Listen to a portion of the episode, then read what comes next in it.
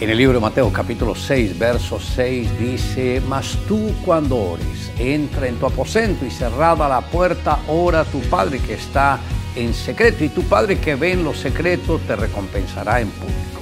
Hoy me gustaría tratar sobre el tema un lugar de intimidad. Uno de los hábitos más importantes que debemos desarrollar como hijos de Dios es la oración. Cada creyente requiere de un lugar donde pueda tener a diario intimidad con Dios, ya sea en el estudio o en la recámara o en la sala o en cualquier otro lugar. El Señor Jesucristo como no tenía un lugar específico, oraba al aire libre en las madrugadas. Esto está en el libro de Marcos, capítulo 1, verso 35. El poder comunicarnos con el Creador a través de la oración es uno de los más grandes privilegios que podemos tener. Ciertamente es la oportunidad que Dios nos brinda para relacionarnos de manera directa con Él. Jesús no enseñó a sus discípulos a predicar, pero sí les enseñó cómo orar. El escritor a los hebreos dijo, acerquémonos con corazón sincero, en plena certidumbre de fe, purificados los corazones de mala conciencia y lavados los cuerpos con agua pura.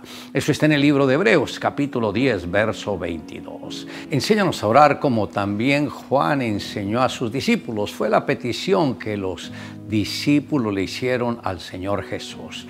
La oración es una conversación privada con Dios. Por eso el Señor habló de entrar en la recámara, en el cuarto de intimidad con Él.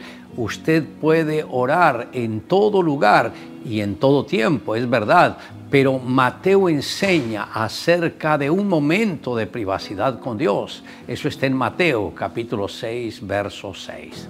Debemos buscar tiempo propicio para estar a solas en la presencia del Señor. Algunos escogen las horas de la mañana, otros las horas de la tarde y otros las horas de la noche. Lo importante es que separe ese tiempo para hablar con Dios. Recuerde que nuestro Dios es espíritu y que Él anhela que le adoremos en espíritu y en verdad. Debemos aprender acerca del valor de la oración, pues es por medio de ella que nos relacionamos con el Padre Celestial. Es allí donde uno deposita sus cargas y experimenta liberación y paz. Allí es donde uno recibe la fortaleza para doblegar los vientos contrarios y donde es revestido por amor y poder de Dios. A pesar de los milagros que Dios realizó en su vida, Sara es uno de los personajes bíblicos tan parecido a nosotros que hasta nos hace sentir bien. Ella forma parte de aquel grupo de seres humanos que intentamos hacer las cosas como Dios manda, obedecemos algunas de sus órdenes, somos sumisos en algunas ocasiones, disfrutamos de su poder en algunos momentos, pero que nos reímos en secreto o no tanto en ciertas circunstancias. No creemos en sus promesas cuando nos parecen fuera de nuestro alcance. Intentamos ayudarlo cuando creemos que su poder es ilimitado para todo, menos para nuestro caso. Imagino que cuando aquel pequeño milagro en forma de bebé llamado Isaac ocupó su antiguo seno estéril, se llenó de fe en el Señor. Una fe muy similar a la que cuando nosotros sentimos cuando el mensaje nos toca en una semana de oración, en una situación especial desde el punto de vista espiritual que nos produce fuertes emociones.